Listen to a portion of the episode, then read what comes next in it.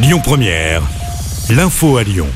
Bonjour Christophe, bonjour à tous. Journée de mobilisation interprofessionnelle ce jeudi après une manifestation très suivie la semaine dernière.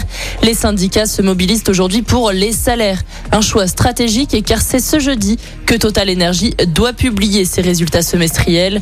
À Lyon, de nombreux secteurs seront représentés pour une revalorisation plus juste des salaires. Un mouvement qui sera moins suivi en raison des vacances scolaires. La manifestation est prévue devant les locaux du MEDEF dans le 8e arrondissement. Ce sera de midi à 4 14h.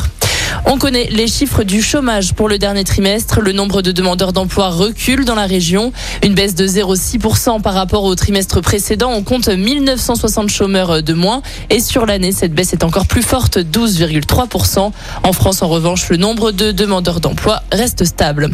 Du côté de Fézin, la grève se poursuit également. La préfecture a décidé de prolonger jusqu'à samedi les mesures mises en place pour faire face aux difficultés dans les stations-service. Six stations du Rhône sont réapprovisionnées pour les véhicules professionnels. Si nécessaire, des salariés en grève de Total Energy seront réquisitionnés pour permettre le bon approvisionnement dans le département. Nouvel épisode de pollution aux particules fines dans l'agglomération lyonnaise. La préfecture a activé le niveau information recommandation qui vous invite à réduire votre vitesse sur les routes.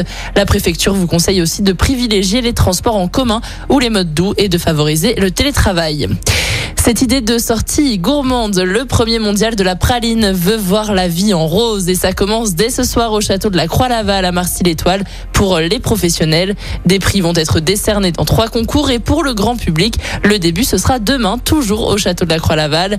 Une exposition sur l'histoire de la praline est organisée ainsi qu'un petit marché rose où seront présents 40 exposants à partir de 14h jusqu'à dimanche 18h. Pierre-Yves, le fondateur de la société événementielle GAS qui a co-organisé l'événement, explique pourquoi il a voulu créer ce premier mondial de la praline il y a un an où j'avais besoin, de perso, de retrouver un peu la vie en rose. J'ai une agence d'événementiel, donc je que par rapport à tout ce qu'on a suivi depuis deux ans avec le Covid, j'avais besoin un peu de, retrouver la vie en rose et d'avoir des idées euh, plus roses. Et Alain Vardelet, qui est une agence de communication, avec comme client un, un fournisseur de praline. Et vu que je fais beaucoup d'événements, moi, sur Lyon, euh, au la gastronomie, il m'en a parlé que quand j'avais 16 ans, j'ai fait mon apprentissage pour être pâtissier. Et il y a 35 ans en arrière, quand on faisait une tarte aux pralines, globalement, on avait un plombage qui sautait. Et depuis une vingtaine d'années, bah maintenant, la praline rose est très branchée, grâce justement à, des personnes autant comme la brioche de Saint-Genix, comme euh, tout ce qui est euh, Praluge, Octor, Voisin, autant sur Lyon à Étienne. Et je me suis dit, bah tiens, peut-être que ça mérite de faire un mondial de la praline. Pour moi, c'est vraiment un événement à connotation régionale.